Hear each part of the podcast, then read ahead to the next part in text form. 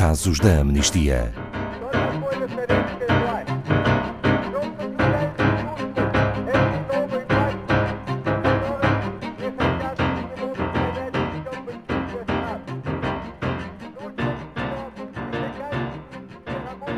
Casos da Amnistia hoje sobre o conflito do Iémen. Já dura há muito tempo. É bom esclarecer as razões, como é que tudo começou. Paulo Fontes, boa tarde. Boa tarde, Ana Paula, e boa tarde a todos os ouvintes. Sim, de facto, o conflito no Iémen uh, tem tido consequências terríveis. Uh, é um conflito que dura há, há, há, um pouco mais de três anos, desde 25 de março de 2015, uh, eh, e de facto muito se tem falado sobre este conflito. A coligação liderada pela Arábia Saudita tem contribuído fortemente para que a guerra que durante estes três anos e meio tem devastado o Iémen e tem matado milhares de civis, os bombardeamentos têm destruído hospitais, escolas e habitações indiscriminadamente.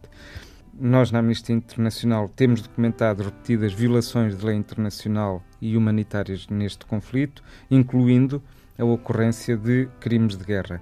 E mesmo assim, países como os Estados Unidos da América, o Reino Unido e a França continuam a fazer negócios lucrativos de vendas de armas para a Arábia Saudita.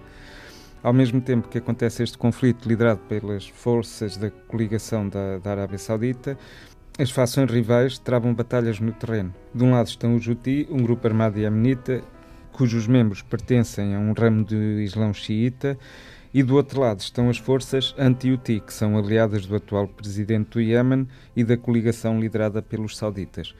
Portanto, hum, esta situação causa no, no Iémen uma devastação terrível para os civis e com um número de mortes incrível eh, e com fome, com muitos problemas associados eh, a estes conflitos. Portanto, no fundo, Ana Paula, todas as partes envolvidas no conflito cometeram já violações da lei internacional humanitária e isto inclui crimes de guerra.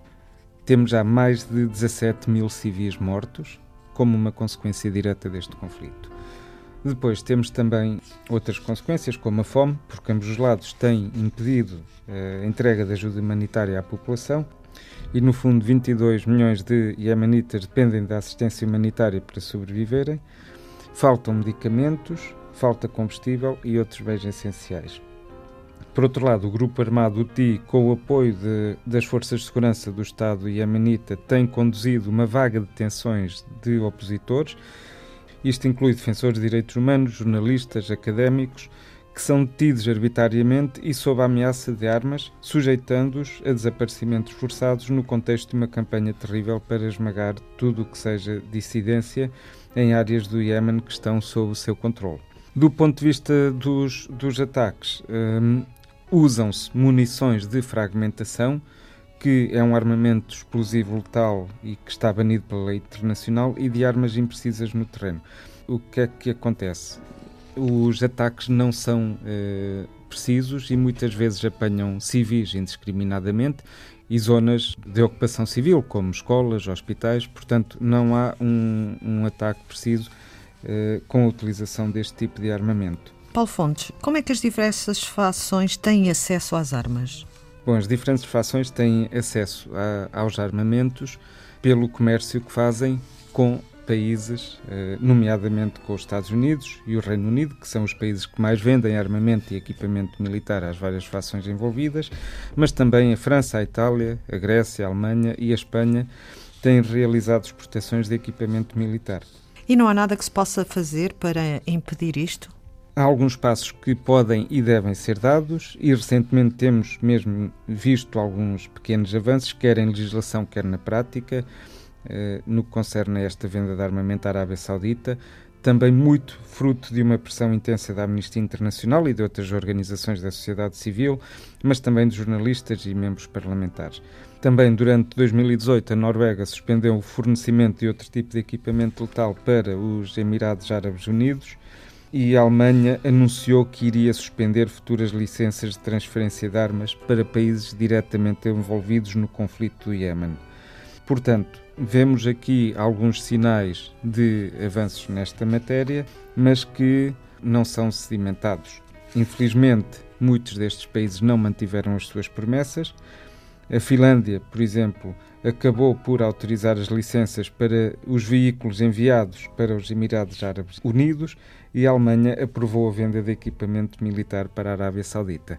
E são apenas os governos que transferem armamento, Paulo Fontes? Ou há aqui mais negócios? Há aqui mais negócios, eh, porque há também interesses económicos eh, envolvidos e altos interesses económicos envolvidos. São várias, de facto, as empresas que fabricam armas e que estão envolvidas nestas transferências, eh, nomeadamente a norte-americana Raytheon Lockheed Martin, a inglesa Buy Systems a italiana RWM. E será que os governos podem ser responsabilizados? Conseguem, conseguem responsabilizá-los? Alguém consegue responsabilizar estes países? Os, os governos eh, conseguem ser eh, responsabilizados pela pressão da sociedade civil. Por exemplo, no Reino Unido, os grupos da oposição têm pedido o fim do armamento da Arábia Saudita e a opinião pública também está contra esta política. Eh, nos Estados Unidos da América, a oposição no Congresso está a crescer e ameaça a transferência de 120 mil bombas guiadas por laser à Arábia Saudita e aos Emirados Árabes Unidos. Já em setembro de 2018 tentou-se também novamente invocar o, o War Powers Act de 1973 para cessar o conflito no Iémen, com a justificação de que não tinha sido autorizado pelo Congresso. Já mais recentemente, em resposta ao assassinato de Jamal Khashoggi, o jornalista, no consulado da Arábia Saudita na Turquia, Angela Merkel prometeu que as exportações de armas alemãs seriam suspensas e a Suíça comprometeu-se também a interromper as suas exportações e munições aéreas.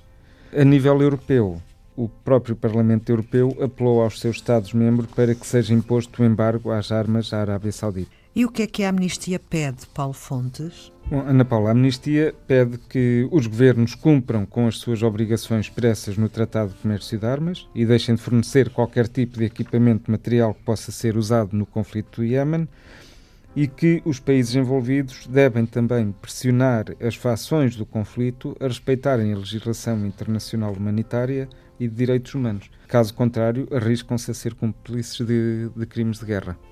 Obrigada, Paulo Fontes. Saiba mais sobre este e outros casos em amnistia.pt.